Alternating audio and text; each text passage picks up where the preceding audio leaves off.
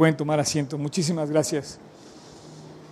Bueno, este, me emociona muchísimo estar, estar aquí con ustedes.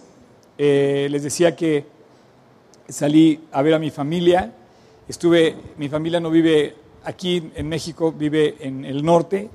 Y bueno, tuvimos una serie de reuniones familiares a las cuales pude ir y me da muchísimo gusto poder este, tener un tiempo con la familia. De hecho, eh, yo los invito a que ustedes también pasen tiempo con su familia y que, pues ahora sí que honren en la medida en la que puedan ustedes el núcleo familiar y ese, ese calor de hogar, ustedes lo generen. A veces no somos, no podemos o, no, no, tenemos ese, ese hogar unido, a veces no somos profetas en nuestra propia tierra, como dice eh, esa, esa, parte que habló Jesús, pero, pero sí podemos seguir pidiéndole a Dios por nuestro país, comenzando por nuestra casa. Entonces, eh, eh, les voy a contar algunas anécdotas que sucedieron en mi viaje, pero eh, estoy muy contento de poder estar aquí, por poder compartir con ustedes. La semana pasada hablamos de este tema de yo ya lo sé, yo ya lo sé, todo lo sé, ya me lo sé. Y hablando del orgullo y hablando de la humildad y de la sencillez, ¿alguien no estuvo aquí la semana pasada? ¿Ok? Aparte que tienen tache, no es cierto.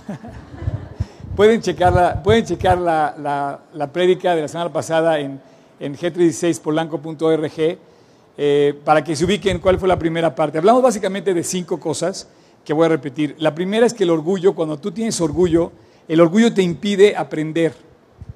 ¿Por qué hablo del orgullo y por qué hablo de la unidad y la sencillez? Cuando tú eres una persona orgullosa, prácticamente todo lo que haces en tu vida se puede dividir o se puede dirigir hacia dos rutas. Tener humildad o tener y sencillez o tener orgullo. Entonces, la Biblia es muy clara para hablar de este tema porque si tú te fijas, los líderes humildes son los que te caen bien, son los que quieres seguir, son los con los que te quieres identificar. Pero hoy en día hay una cultura generalizada para menospreciar la humildad. O sea, no es algo popular, no es algo cómodo, ni tampoco es algo que la gente busque. Más bien te hablan hoy de liderazgo, te, hablan hoy de dirección, te hablan, no hay ninguna materia, ningún currículum, de ningún plan de estudio, de ninguna carrera, de ninguna preparatoria que te hable de la, de la materia humildad. Sin embargo, los líderes más increíbles que han existido en la tierra han sido humildes. Y pareciera que su humildad denota y exalta la grandeza en la que ellos se han vuelto grandes líderes. Por excelencia, la humildad de Cristo nos deja ver clara su posición como el líder supremo que definitivamente ha cambiado la historia. Y él fue el ejemplo máximo de humildad. De hecho, él dice, haya pues en vosotros este sentir que hubo también en Cristo Jesús, el cual, siendo en forma de Dios, no estimó en ser igual a Dios como cosa que aferrarse. El cual, o sea, Cristo, siendo en forma de Dios, no estimó el ser igual a Dios como cosa que aferrarse, sino que se despojó a sí mismo, tomando forma de siervo, hecho semejante a los hombres o sea, Él dejó su trono, dejó su lugar cómodo y nos puso el ejemplo para que nosotros siguiéramos sus pisadas y tomar un lugar cerca de la gente. Entonces ahí es donde ves el líder, el líder identificándose con la sencillez de la persona que está al lado y viéndolo como un semejante. Cuando tú ves a un líder que no toma lugar con la gente, te sientes lejos de esa persona. No se diga si es un líder arrogante o es un líder orgulloso, soberbio. Dice, sino que se despojó a sí mismo tomando forma de siervo,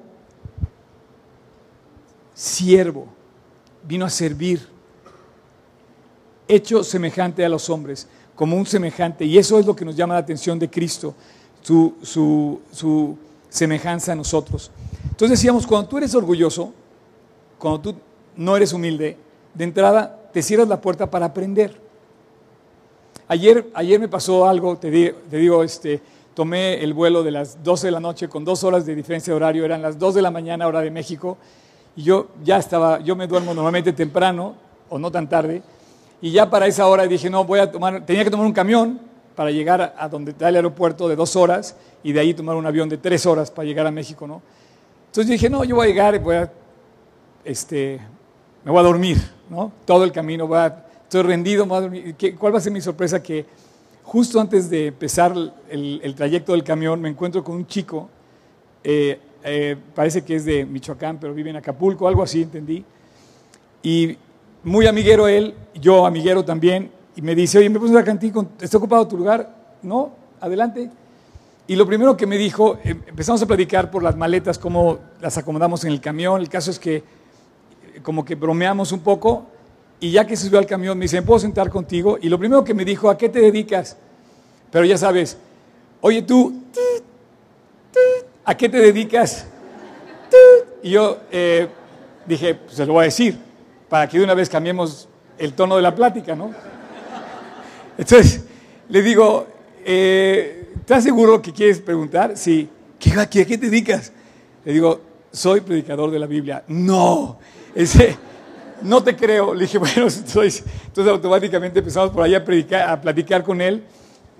Y yo pensaba dormirme dos horas y, y, tuve que tomar forma de siervo, hecho semejante a los hombres, como Cristo. Y dije, Dios, qué mejor momento de ponerme al tú por tú con Él, a platicar con Él y a escucharlo, ¿no? Escuché este, todo un vocabulario muy chistoso, porque decía, oye, ¿hablas, hablas bien este, francés o inglés? No, no, no hablo inglés. No, pero hablas re bien, le digo, porque no te entiendo lo que hablas. Este, eh, debes de ampliar tu vocabulario en español. No, muy padre el cuate. Este, nos hicimos amigos, finalmente, después de... Me, dice, oye, eres open mind y este, me caíste bien, ¿Puedo, ¿puedo seguirte? Le digo, pues sí, podemos ser amigos por Facebook por lo pronto. Él vive en Estados Unidos, iba a Acapulco a ver a su familia, no sé y hicimos, la verdad me encariñé mucho con el chavo, 23 años, eh, platicamos de Cristo. Y, yo pienso que ese, ese acercamiento con la gente es la que tenemos que compartir, porque si algo vas a hacer hoy, es como para este país, a favor de este país, es sembrar el Evangelio. O sea, no podemos caminar por la vida pensando que va a cambiar México, sino empezamos cambiando nosotros, sembrando lo que cambió nuestras vidas a los demás. Hay veces que puedes hacerlo, que puedes hablar y hay que hablar y hay que decirlo directamente, como en este caso. Hay veces que no puedes hacerlo, a lo mejor trabajas en una compañía donde te pagan por trabajar y tú quieres predicar todo el día mientras estás trabajando. No, sería, sería poco ético que tú ocuparas un tiempo que te están contratando para hacer una labor ocupada para ganar o hacer proselitismo a favor de Cristo. En esos casos, tú perfectamente puedes seguir haciendo tu labor de sembrar la buena semilla con tu solo comportamiento, sin palabras. La gente va a observar que le haces todo con excelencia, que haces todo correctamente, que no dices malas palabras, que no haces nada chueco. Y entonces la gente va a empezar a observar y decir, oye, ¿qué pasa? Y entonces va a poder abrir la puerta, va a decir, bueno, es que Cristo cambió mi vida. Pero tenemos que ser herramientas útiles para compartir el Evangelio. Entonces eso me pasó a mí ayer eh, con este chavo y la verdad es que lo disfruté muchísimo porque me gusta compartir y yo dije, Dios, la verdad, mi primera intención era de menosprecio. Y como pastor, como persona que predica la Biblia, tienes que tener mucho cuidado para, vivir en carne propia lo que predicamos. Entonces yo automáticamente dije, Dios, yo quiero abrir mi corazón a ver qué este chavo me va, me va a enseñar, ¿no? Una de las cosas que me enseñó fue su tatuaje. Me decía, mira, te voy a enseñar mi tatuaje. Yo, en serio, ya te tatúe. Le dije, bueno, en fin, estaba, estuvimos hablando, estuvo muy, muy padre la plática, la verdad. Hicimos muy buena, muy buena amistad. Y, este, y trataba, de, trataba, trataba de ver como Cristo lo ve. Decía, Dios, enséñame a verlo con el valor que tú lo ves, con el amor que tú lo amas, con la, con la, con la riqueza del ser como tú ves a, ese, a este muchacho, ¿no? Y, y bueno, esa es la idea.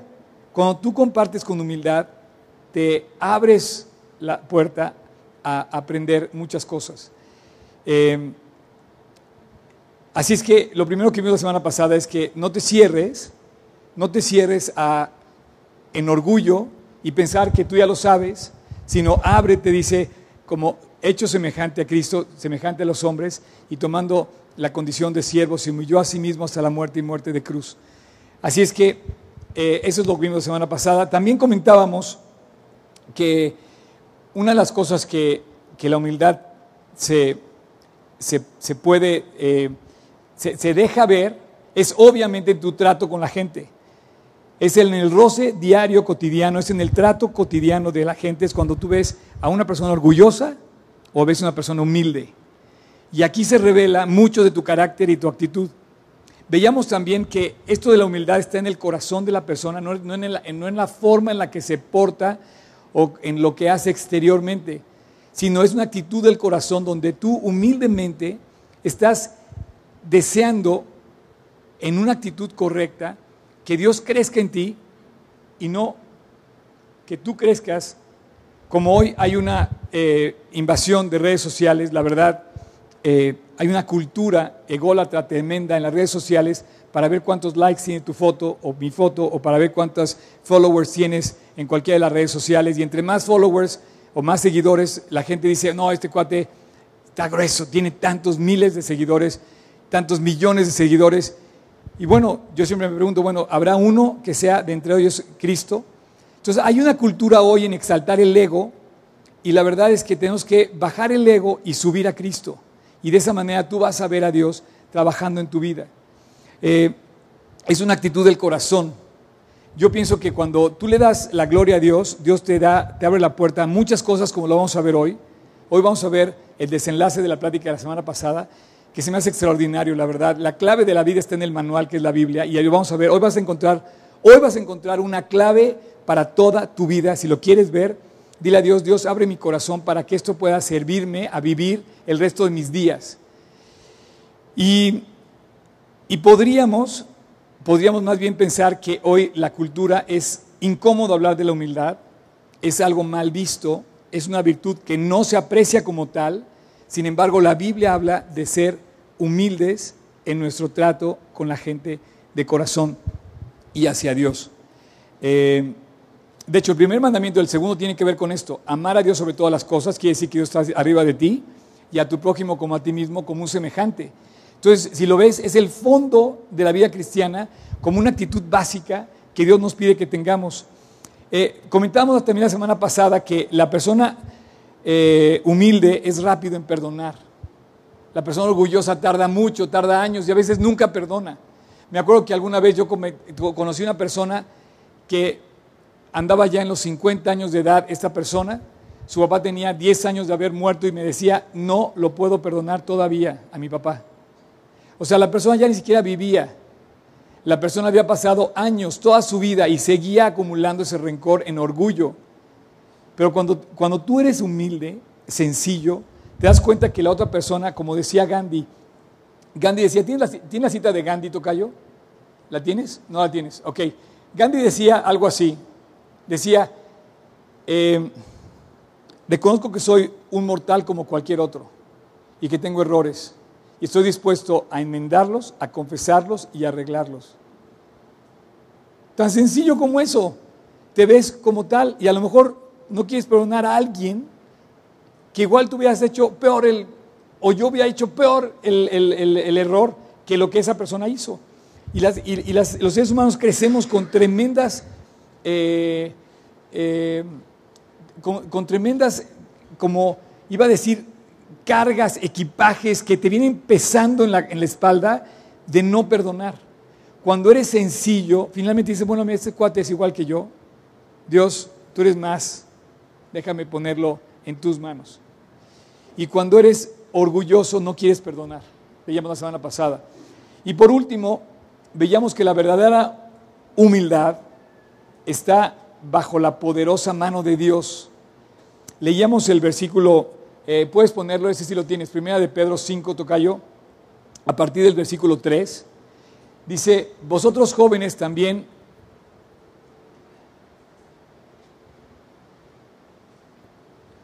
A ver, ahorita si, si le soplan funciona. Una, dos, tres. No, el, el 3 lo tienes, el, versículo 3. Bueno, te lo voy a leer. Dice así. Lo que pasa es que tengo aquí otra versión. No soy muy fan de esta versión, pero me gusta en este caso. Me gustaría nada más mencionarlo. Dice, versículo 3, dice, del mismo modo, ustedes, hombres más jóvenes, tienen que aceptar la autoridad de los ancianos y todos sirvamos unos a otros con humildad. Igualmente, jóvenes, están sujetos a los ancianos y todos sumisos unos a otros. De eso estábamos hablando la semana pasada dice, revestidos de humildad. porque Dios resiste a los soberbios y da gracia a los humildes. Y aquí mi versión dice, dice, y todos sirvamos unos a otros con humildad, porque Dios se opone a los orgullosos, pero muestra su favor a los humildes. Hoy vamos a ver esa parte donde Dios muestra su favor al que es humilde. Esto es una revelación completa del favor de Dios. Y dice, así que humíllense, fíjate bien qué poco, qué poco popular suena esto, humíllense ante el gran poder de Dios y a su debido tiempo Él los levantará con honores. Pongan todas sus preocupaciones y ansiedades en las manos de Dios porque Él tiene cuidado de vosotros. Así es que puedes volver a poner el 6. Dice, humillaos pues bajo la poderosa mano de Dios para que los exalte cuando fuere el tiempo. Y aquí nos quedamos la semana pasada diciendo que bajo la poderosa mano de Dios. Eh, y, quiero, y quiero abrir mi, plática de hoy con una foto. Miren, hace, ¿se acuerdan ustedes de Ronald Reagan? Sí, ¿no? Presidente de Estados Unidos. Eh, esta foto que le voy a poner es la oficina oval que él, que él eh, hoy la tiene en la famosa Ronald Reagan Presidential Library de Los Ángeles. Esta es una réplica exacta de la oficina oval que él tenía. A partir de hoy voy a darte el ejemplo, a partir de este momento te voy a dar el ejemplo de mi plática de lo que viene. Dice, humillaos pues bajo la poderosa mano de Dios para que los exalte cuando fuere tiempo. Bueno, este hombre, eh, esta es una réplica que está en la, no en la oficina oval de la Casa Blanca, sino es una réplica que él conservó con todo su mobiliario como él lo tenía acondicionado a su oficina oval, la que todo, cada, cada presidente la decora a su gusto. Si te fijas, tiene como esculturas de caballos, él era cowboy, era actor de, películas de cowboy, y si te fijas, alcanzas a ver en las, en las eh, decoraciones que tiene como cosas de rancho y cosas de cowboys. Entonces, yo tuve la oportunidad de conocerlo en persona después de que había dejado de ser presidente a una conferencia que él dio, que por cierto, durante la charla que él impartió a este, joven, a este grupo de jóvenes empresarios que éramos en aquel entonces, a lo que yo pude ir, él repitió siete veces la palabra Dios en su mensaje. Siete veces repitió Dios. Hoy, imagínate un hombre más exaltado que el presidente de Estados Unidos, pues yo creo que es ahorita el presidente de, de Rusia, porque ahora ya resulta que Rusia tiene posiblemente más poder, ese es un problema, más poder este, militar que Estados Unidos. Ahorita sí, lo de la Guerra Fría ya es, un, ya es una cuestión ahí muy... Se aproxima el tiempo del fin, pero eso no vamos a hablar de, ahora. Pero el caso es que un hombre más exaltado que el presidente de Estados Unidos, pues pocos como ellos. Este hombre, en su, en su réplica de la oficina, nos, nos dejaron pasar a conocer en, la, en el museo cómo era su oficina a mí me llamó la atención. Dije, oye, ¿qué tienes tú que tengo yo en mi escritorio como los accesorios más cercanos a mi trabajo? A lo mejor tienes tu silla favorita, te sientas en tu escritorio favorito, a lo mejor una ventana en un rincón, a lo mejor que jalas tu teléfono, seguramente tienes tu computadora, a lo mejor tu, pluma que te regaló la novia y que dice, ¿sabes qué? Oye, esta es, es la que me inspira, ¿verdad? La pluma, o no sé. O tienes algo especial en tu... Dije, bueno, yo quiero conocer el teléfono rojo, cómo es que tiene y bueno, yo me acerqué, me pude acercar a ese escritorio. Y me llamó la atención ese letrero que ves ahí. Ese letrero dice, no hay límite de lo que un hombre pueda llegar a tener o de lo que un hombre pueda llegar a ser si tan solo no le importa reconocer de quién es la gloria. Pues sí, un hombre suficientemente grande pero a la vez suficientemente humilde para conocer que, su carrera no se la ganó él solo. Él no puede decir por orgullo, sabes que yo me merezco esto, yo lo logré, yo lo trabajé, yo soy lo máximo. No, seguramente Dios me puso, seguramente mucha gente trabajó para que yo estuviera ahí y reconoce, dice, reconoce el favor que tuvo de muchas personas y de Dios y le da la gloria y le da el lugar. Ese letrero estaba ahí.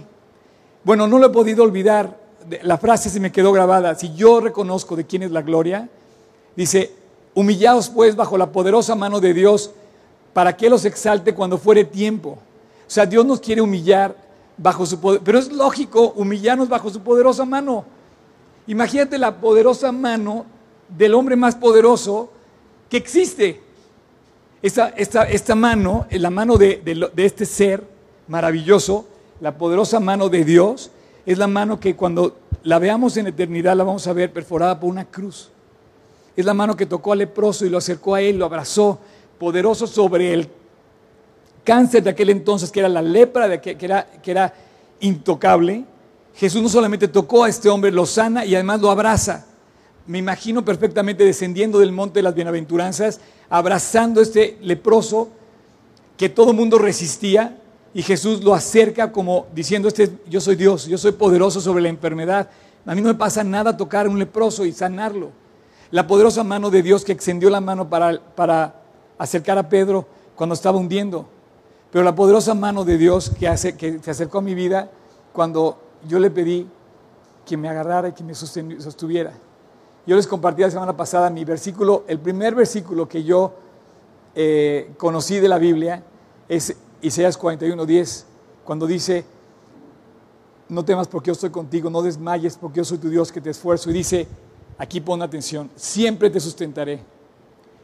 Sustentar con la diestra de mi justicia, con su poderosa mano, que es aparte eh, buena, poderosa y justa. Entonces, yo, yo quería empezar ahí, ahí está su poderosa mano, yo soy tu Dios, que te esfuerzo, siempre te ayudaré, siempre te sustentaré con la diestra, la diestra, su poderosa mano, la poderosa mano de Dios. Así es que dice, humillaos bajo la poderosa mano de Dios para que los exalte cuando fuere tiempo. Hoy tenemos que rogarle a Dios que México esté bajo su poderosa mano. Lo único que puede proteger a México hoy es su poderosa mano.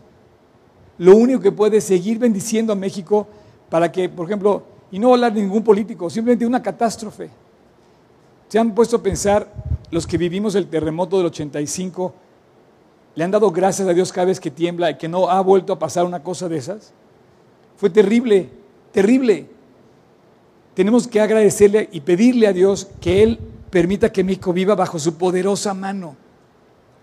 Y hoy en especial suplicárselo. Así es que, eh, para concluir, nada más voy a decirte dos cosas más. Para concluir esto de ya lo sé. Una persona sencilla, aprende, se roza con los demás y tiene un trato agradable es una persona que es fácil de perdonar, es una persona que aprecia, es una persona que eh, tiene una actitud interior y vive bajo la poderosa mano de Dios. Tú imagínate que estás en la oficina, en la oficina de Dios y tienes todo a tu favor. Pareciera como que estamos tocando esa médula o esa eh, esencia de lo que tú y yo necesitamos sobre todas las cosas, que es la sencillez y la humildad. Con esto voy a terminar este tema. Pero una persona, eh, una persona humilde, lo primero que, lo primero que digamos, puede reconocer es con gratitud lo que ha recibido de los demás. Si es una persona humilde, finalmente reconoce el trabajo de los demás. Tiene el tiempo, se da el, lugar, se da el momento para hacer una nota y mandar la nota de agradecimiento. Se da el momento para reconocer que la, que la gloria o el mérito no se lo lleva solo, que no, a veces el orgullo hace que pienses que todo te lo debes a ti, que tú o yo o una sola persona somos la clave de todo, y no es cierto. Realmente una persona humilde reconoce el trabajo de los demás y lo aprecia. Esto me lleva a pensar, alguna vez hablamos de la gratitud, de hecho así comenzamos el año, ¿se acuerdan del hashtag comienzo agradecido? Fue una bendición agradecer. Durante 15 días estuvimos agradeciendo y, encontrando motivos para agradecer. Eh, hicimos esta como campaña de agradecer, ¿no? Ahora yo te, yo te pregunto, ¿cómo va a ser cuando llegues al despacho de Dios y cómo va a ser tu encuentro con Él. Si te humillaste bajo su poderosa mano, vas a encontrar el favor de Dios en ti. Y seguramente vas a correr a encontrarte con Él en gratitud y decirle, Dios, gracias por todo lo que hiciste por mí, inclusive las cosas que me costaron trabajo librar. Gracias por las batallas donde no veía la salida y tú abriste el mar y me permitiste salir del otro lado.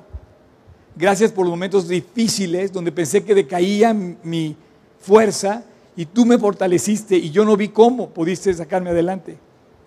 Gracias por la oportunidad que tuve de, no sé, de librar a lo mejor mi carrera o un trabajo difícil o una empresa que no podía ver. Y vas a poderte acercar con Dios agradecido o, o te vas a acercar con Dios con temor. El final de nuestros días, y quiero que ponga mucha atención, el final de tus días y del mío depende de, solamente de una cosa. Quiero que pongas atención, me voltees a ver, por favor, todos volteen a ver aquí, no se distraigan en su celular, quiero que me escuchen. El final de tus días depende de cómo vas a voltear a ver a Dios en ese momento. Si eres un creyente o eres un incrédulo. Esa es toda la diferencia. Si crees en Él, lo vas a voltear a ver con el amor que Él te da y que Él quiere acercarte cada vez más. Y lo vas a ver con el aprecio de la salvación. Decir, Dios, tú me salvaste. Moriste por mí en la cruz, te entregué mi vida, me cambiaste, levantaste a un drogadicto, lo sacaste de las drogas, me, hiciste dejar tal o tal vicio, o me cambiaste de tal forma, me hiciste sonreír otra vez, me devolviste la alegría. Gracias Dios, dice la, dice la Biblia que vamos a llegar con coronas, las coronas que hayamos logrado ganar, si es que logramos ganar, y las vamos a depositar en sus pies, porque dice que todas se las vamos a dar a Él, porque Él realmente se las merece. Entonces, agradecidos con Dios, los creyentes llegaremos con Dios y decirle, Dios, tú lo hiciste, no yo, eres tú el que te merece la gloria. O sea que si Dios tuviera Facebook, todas sus fotos tendrían likes. Deberían tener likes así, no sé cómo decirte. Pero, y aquí es donde quiero que pongas atención, no todos lo van a voltear a ver así. Porque los incrédulos, así lo dice el pasaje, los abominables y homicidas, los... Dice, te lo voy a leer tal cual. Los incrédulos, déjame poner aquí este, es que lo quiero leer textual.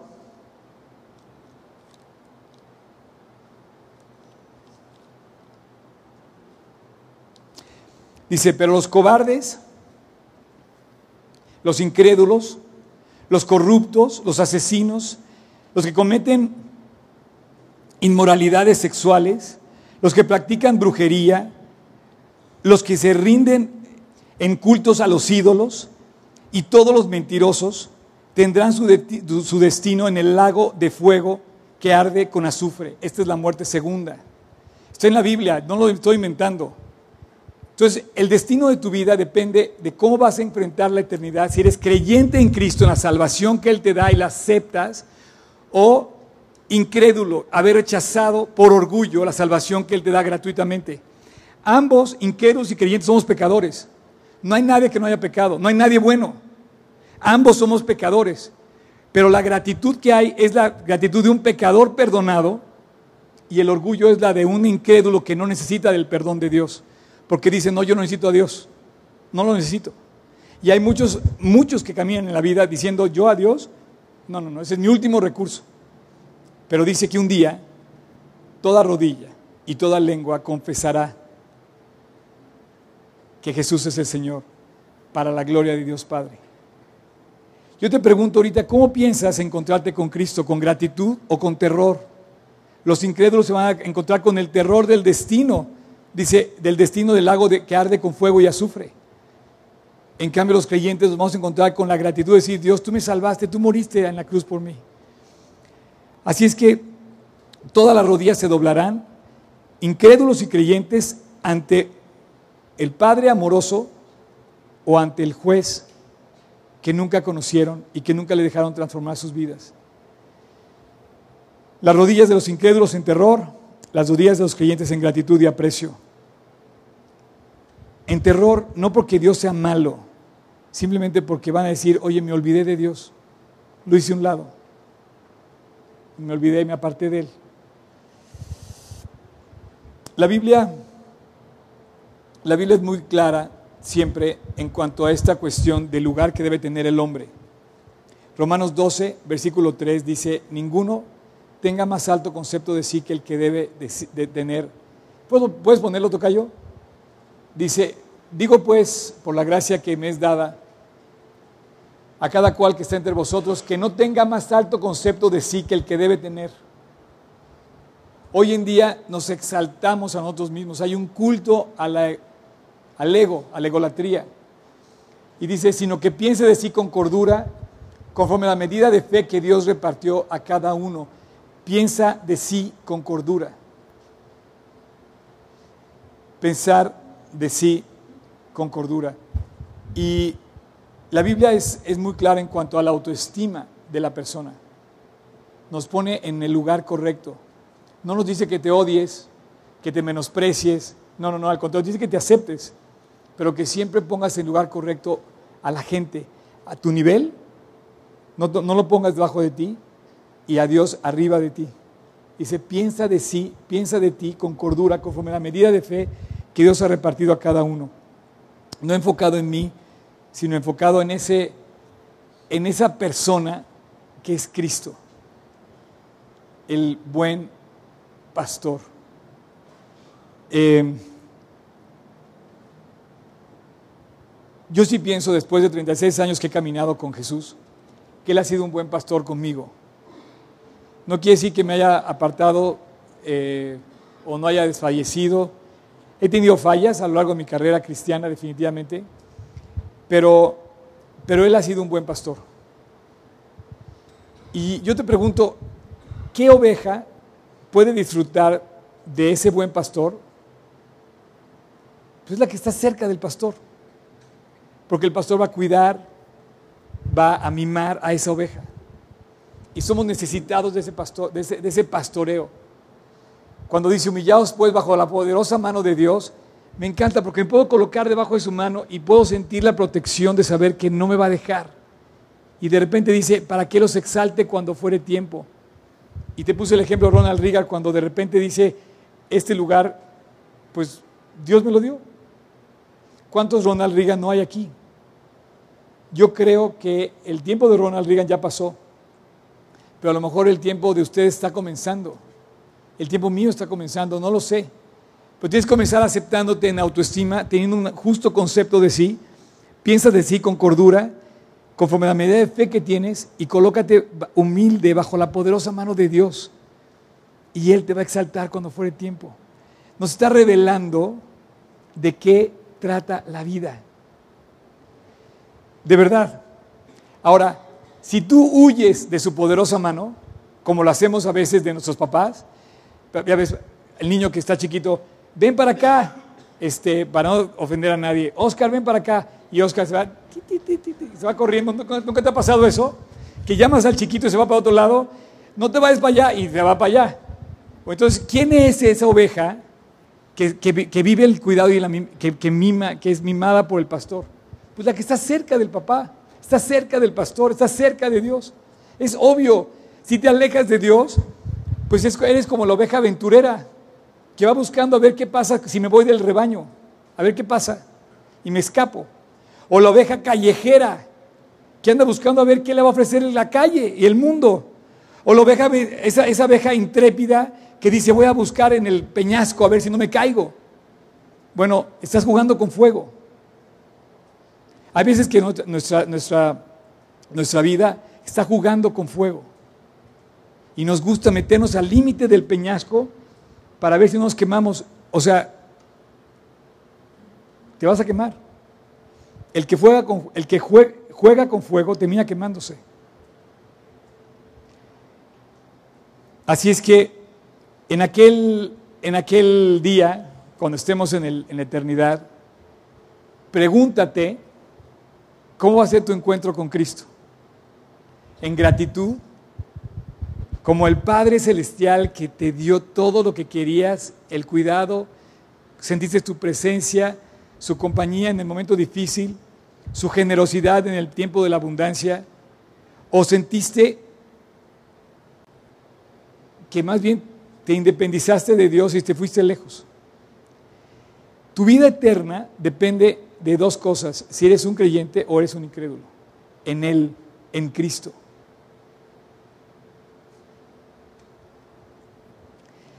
Si eres un incrédulo, el día que toque partir, te vas a encontrar con un juez y te va a decir, tengo que juzgar la maldad. Es más, tú quieres que la maldad sea juzgada en las personas que se han portado mal. Tú quieres ver justicia hecha, hacer justicia en la persona que está mal. Pero si tú eres esa persona, se va a aplicar la justicia. Por eso, en la eternidad vamos a ver a Dios de dos formas, como un juez, no porque nos condene, sino porque nuestros actos van a condenar solitos.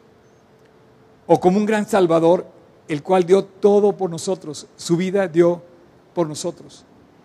Y aquel que la reciba lo tomará con aprecio, y aquel que la rechace se encontrará con la noticia de la condenación. Sé que es un poco incómodo hablar de esto, pero es necesario. Si predicas la Biblia tienes que hablar de que esto está escrito en la Biblia. ¿Por qué crees que vino Cristo a morir al Calvario? ¿Por qué crees que vino Dios a dar su vida? ¿Por qué crees que tuvo que morir sacrificándose Él? ¿Por qué crees que tuvo que ser de esa forma? ¿Por qué crees que tuvo un precio que pagar tan dramático que fue derramando su sangre con todo el dolor que cargó en la cruz? Porque hay una eternidad que exige justicia. El mensaje de la Biblia es un mensaje de salvación, pero que habla de un hombre, un cordero, que quita el pecado del mundo. Un cordero que dio su vida. Como cordero fue llevado al matadero y como oveja delante de sus trasquiladores, enmudeció y no abrió su boca. El mensaje de la Biblia es un mensaje de amor inmerecido que el hombre recibe al ver a Cristo ir a la cruz. El mensaje de la Biblia es un mensaje de que el boleto está pagado para que tú te puedas ir al cielo y que con la cruz Él abrió de par en par las puertas del cielo para que todos podamos entrar. También lo dice Pedro, dice, Él no quiere que ninguno perezca, sino que todos procedan al arrepentimiento. Pero ¿qué pasa con la persona orgullosa? ¿Qué pasa con el incrédulo que dice, no necesito a Dios? Dice la Biblia, no le queda más remedio que una horrible expectación de juicio y de hervor de fuego. Lo dice la Biblia. Los abominables, los incrédulos, los cobardes, los homicidas, los hechiceros y todos los mentirosos tendrán su parte en el, lado, en el lago de fuego. Entonces, el humilde recibe esa bendición, recibe el pago de Cristo en la cruz y la acepta. Y bueno, eh, le voy a pedir al equipo de worship que suba, por favor, a los, músicos que suban. Para entrar a mi último punto, eh, el, versículo 6 de Romanos 5 dice, humillaos pues bajo la poderosa mano de Dios, para que los exalte cuando fuere tiempo para que los exalte cuando fuere tiempo. Qué, qué bendición. Les voy a poner aquí algo que es ridículamente irrelevante, pero se los quiero poner. Ahora que me fui, si ustedes me siguen en las redes, van a ver que yo me fui a Ikea y compré un armario. Le voy a poner la foto.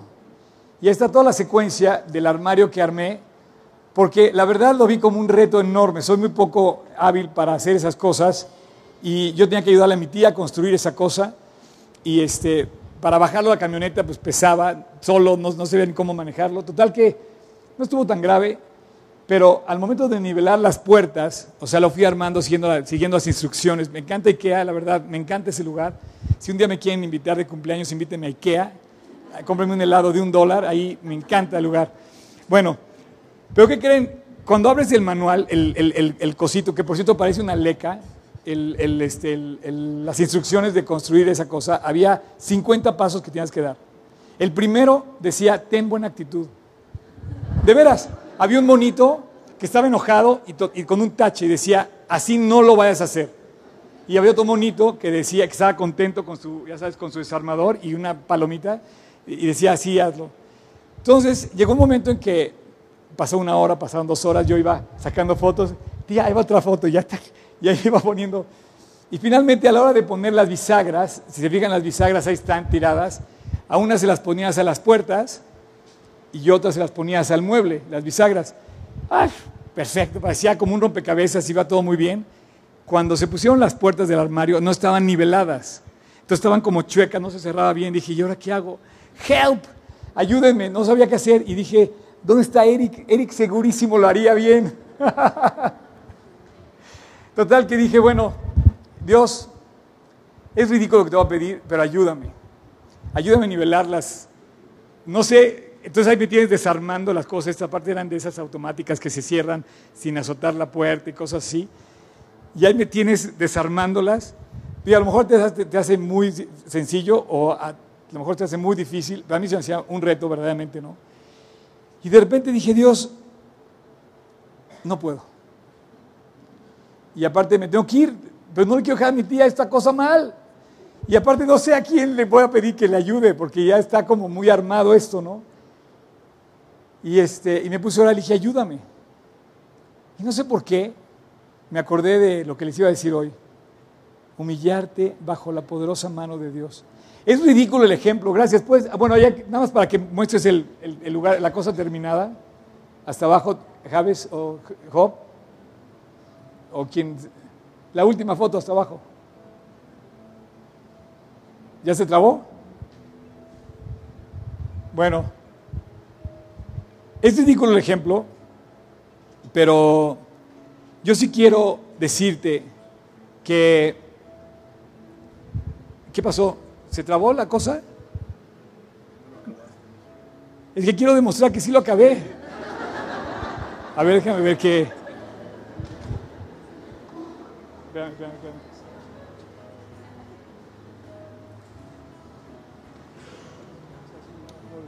Ahí está, ahí está, ahí está, ahí está, ahí está. Viene un estudio de la Biblia y parece que es un manual de Ikea, ¿verdad? Ese. Pero sabes qué, me gusta ponerte ejemplos que a mí me pasan, porque te estoy hablando de mi vida, de lo que pasa conmigo. Y yo estoy seguro que a lo mejor no estás armando un mueble, pero a lo mejor tu vida está totalmente desarmada.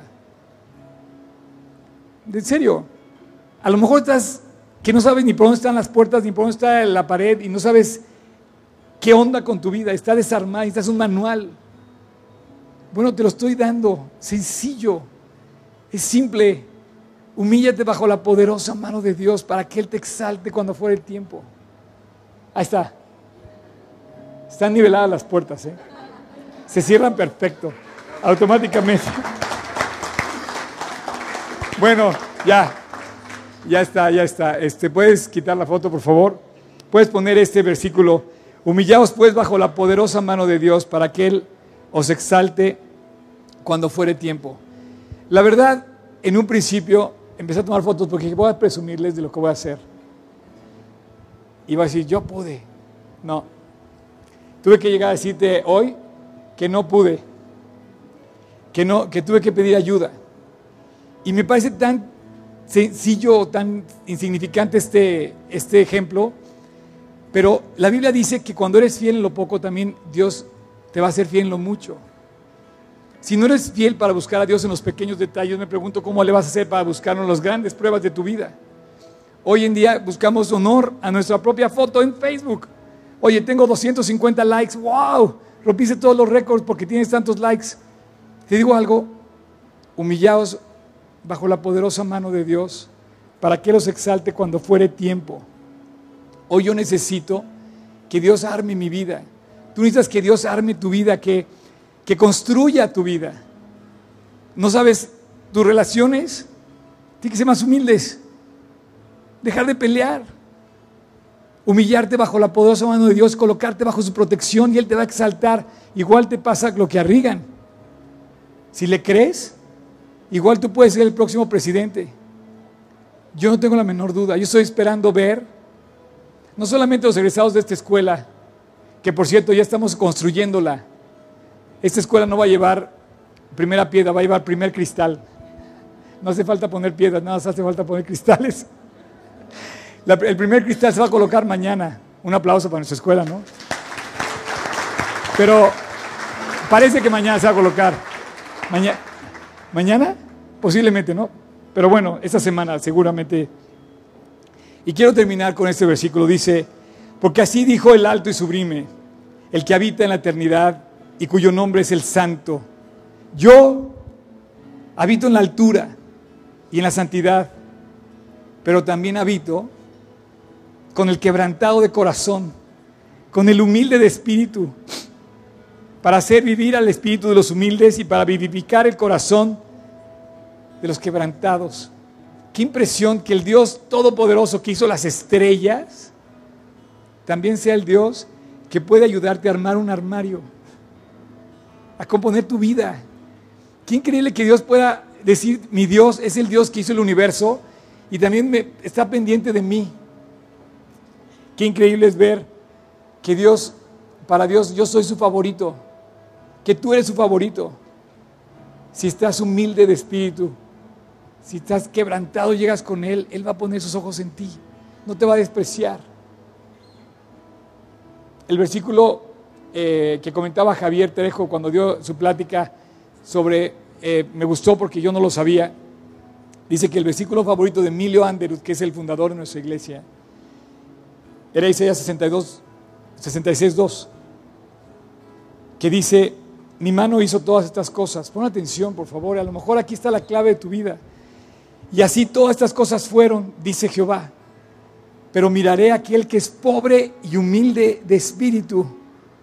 Pero miraré a aquel que es pobre y humilde de espíritu. Dios va a estar pendiente cuando estás quebrantado. Dios va a estar pendiente cuando tú lo necesitas, cuando algo te hace falta. Dios no quiere condenarte, Dios está pendiente como el buen pastor, como el padre que ama a sus hijos. Dios está pendiente de la humanidad tanto que mandó a su hijo a la cruz. Así es que el orgullo te puede ubicar fuera de ser, en, la, en la repisa de los no servibles. La humildad te puede ubicar muy alto, al lado de Cristo. Vamos a escuchar esta canción y quisiera que pusieras atención cuando dice, que espero en Él, mi alma espera en ti. Este es nuestro Dios, se llama esa canción, ¿no? Este es nuestro Dios. Vestidos pues como escogidos de Dios, santos, amados de entrañable misericordia, de benignidad, de humildad, de mansedumbre y de paciencia, compasivos bajo la poderosa mano de Dios para que los exalte cuando fuere tiempo.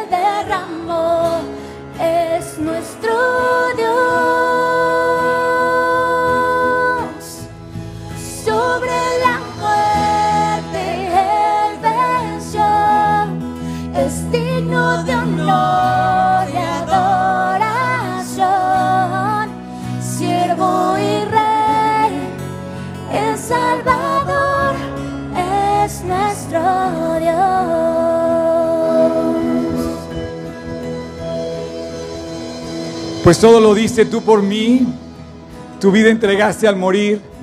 Siervo, siervo y rey, Él es nuestro Dios. Está descrito lo que es Cristo. Se humilló hasta la muerte, siendo rey y siendo Dios, creador del universo, pero a la vez es tu Salvador.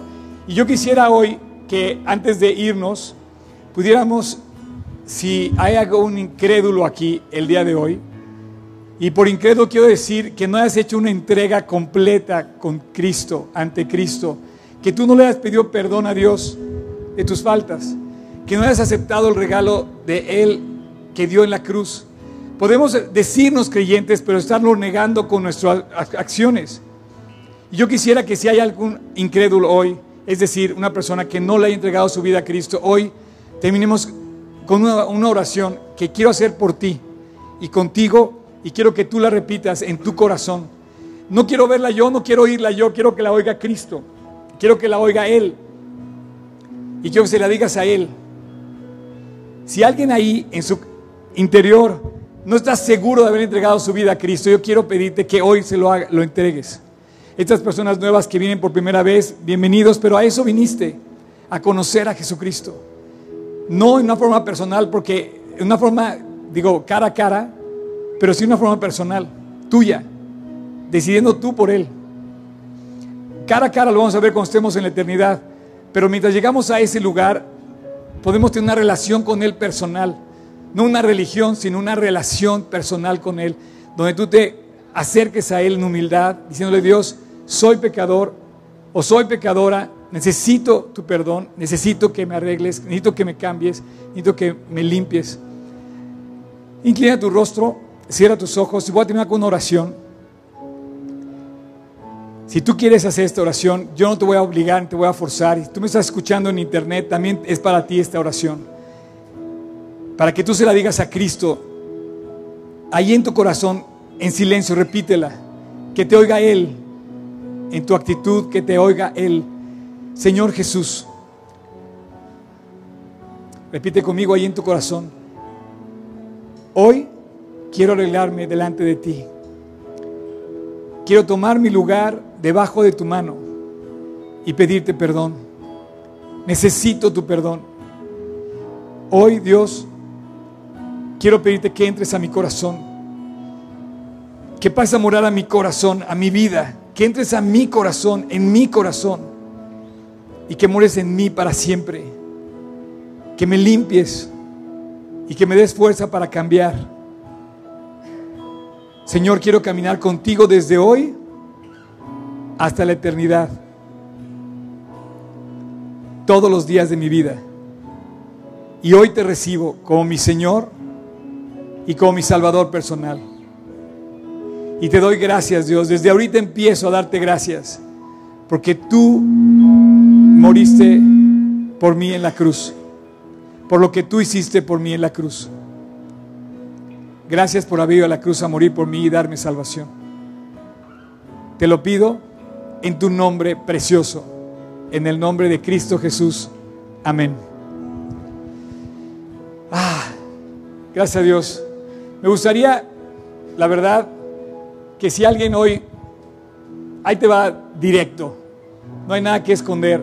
Si hay alguien que hoy haya, se haya humillado bajo su poderosa mano y haya pedido perdón a Dios y se haya reconciliado con Él, pues me lo diga levantando su mano. Me gustaría que lo compartiera como esa expresión de fe, diciendo yo, yo me entregué, le entregué a Cristo mi vida. No sé si hay alguien hoy esta mañana aquí. Gracias a Dios. Gracias a Dios. ¿Alguien más? Gracias a Dios. Gracias a Dios. Bueno, quiero decirte algo. Quiero eh, terminar con el, con el versículo que estaba preparado para mi final.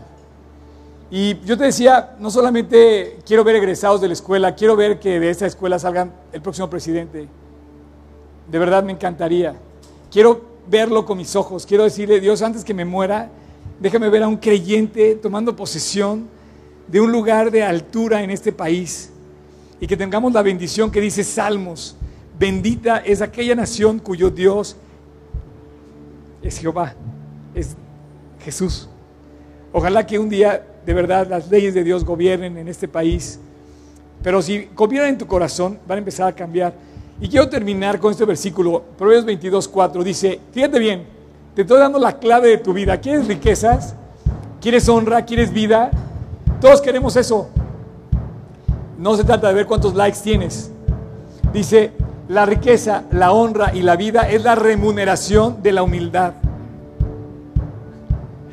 Más claro, más claro no se puede. Dios promete bendecirte y no por eso lo vamos a buscar, pero sí está en su bendición, en su poderosa mano, la provisión, la bendición que necesitamos dándole a Él el lugar que merece. Así es que los que levantaron la mano, me interesa mucho que empiecen, ¿dónde está? ¿Dónde está? ¿Dónde está? Acá. Que empiecen a leer tu Biblia. Quiero que empiecen a leer su Biblia, porque la bendición viene de ese temor a Dios, de ese temor reverente, de ese temor respetuoso, no, no de miedo, sino de reverencia, decir, oye, va a llegar el rey, va a llegar el presidente, ¿no? Quiero atenderlo como se merece, ¿no? Ese temor así. Así es que Dios te bendiga y bueno, riquezas, honra y gloria es la remuneración de la humildad. Parece mentira, pero es la verdad. Parece ilógico, pero es la verdad. Parece irrelevante, pero es la verdad. Acuérdense que Dios resiste a la soberbia y da gracia a los humildes. Ahora sí, que Dios los bendiga. Nos vemos.